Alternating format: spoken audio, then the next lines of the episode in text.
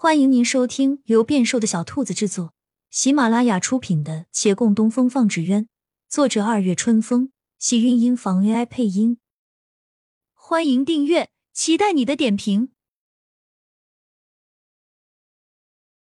第三百一十六集，在偷瞥月兰，见他面色微缓，孟寻暗暗松了口气，沉默须臾，他还是道：“要不。”我们再想办法找找小师叔的下落。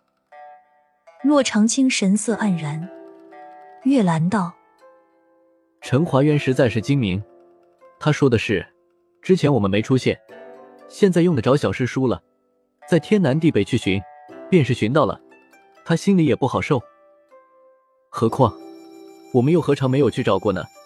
只是找不到啊，如何能肯定这一次就找得到？”孟寻丧气叹道：“总得试一试啊！这一次我也去找，但我没见过他。他跟师傅你长得像不像？他如今改了名字没？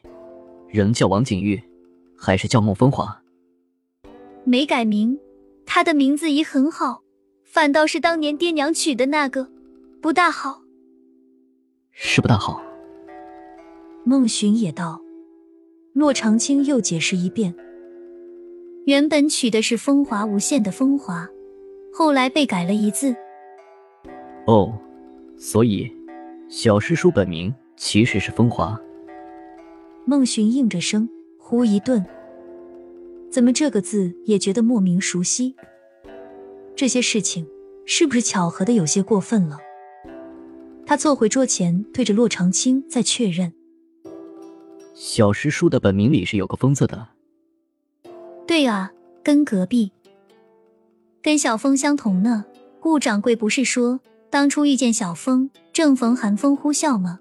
我弟弟出生的时候也是吹着北风。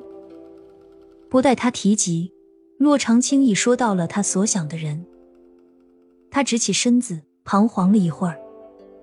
顾掌柜取卢风鸣三字，有炉子是真，但后面并非是寒风呼啸之意。而是他身上的帕子上绣的是风啊！大户人家喜欢在帕子上绣自己的名字，一个和小师叔年岁相同，境遇相同，同样有一块玉，名字里还带着同样的字，这大抵不再是巧合了。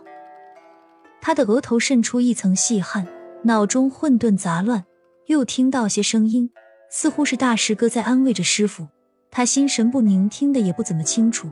直到后面，月兰说了一句：“我想办法尽快凑齐，先把这一关过了。”他才回过神来，忽的一拍桌子：“大师哥，你不要瞎想办法，莫等这一关过了，却绝了后路。”月兰惊愕惶惶看他，暗想他怎知道自己打算？而他咳了两声，也暗想大师哥万一被逼急了。去干起了打家劫舍的勾当，那不是罪过。他被自己这个想法吓了一跳，连忙又道：“或许那玉佩能够找到，去哪儿找？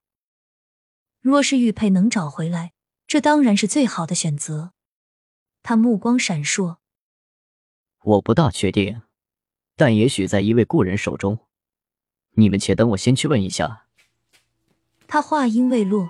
已三步并作两步跨出了门，留下两人面面相觑。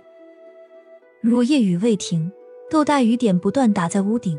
顾掌柜的指甲掐着手背，眼眶微红，面上还要做着轻松的表情。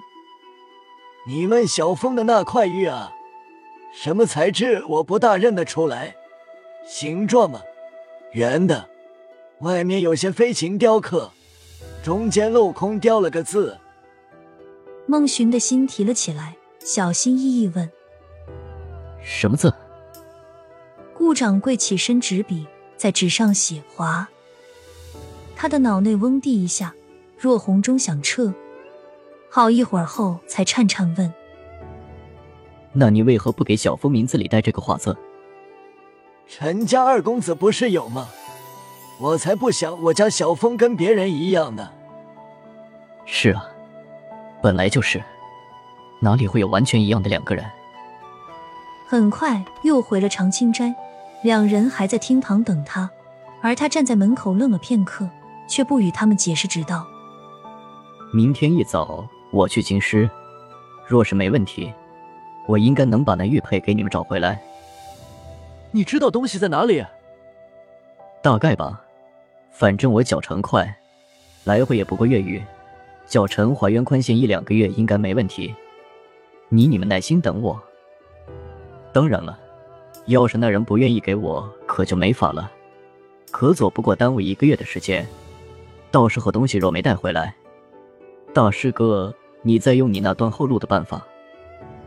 他这话叫两人云里雾里，细问他，他偏不肯再说，不但不说，还带着满脸疲惫上楼去了。两人跟上来，在他房外敲了几回门，他躺床上懒得开，大声回道：“有些事情我还没那么肯定。”等我回来再跟你们解释。其他的的确确还没肯定，但小峰才是师傅的弟弟，这是十有八九了。可他不敢说，师傅已经焦头烂额，再叫他知晓自己认错了亲人，而那真正的亲人已经亡故了，让他此时如何接受得了？总得等这事情过去了再告诉他。而那玉佩既然没在小峰身上。多半是在困他数年的陆凌手中。亲亲小耳朵们，本集精彩内容就到这里了，下集更精彩，记得关注、点赞、收藏三连哦，爱你！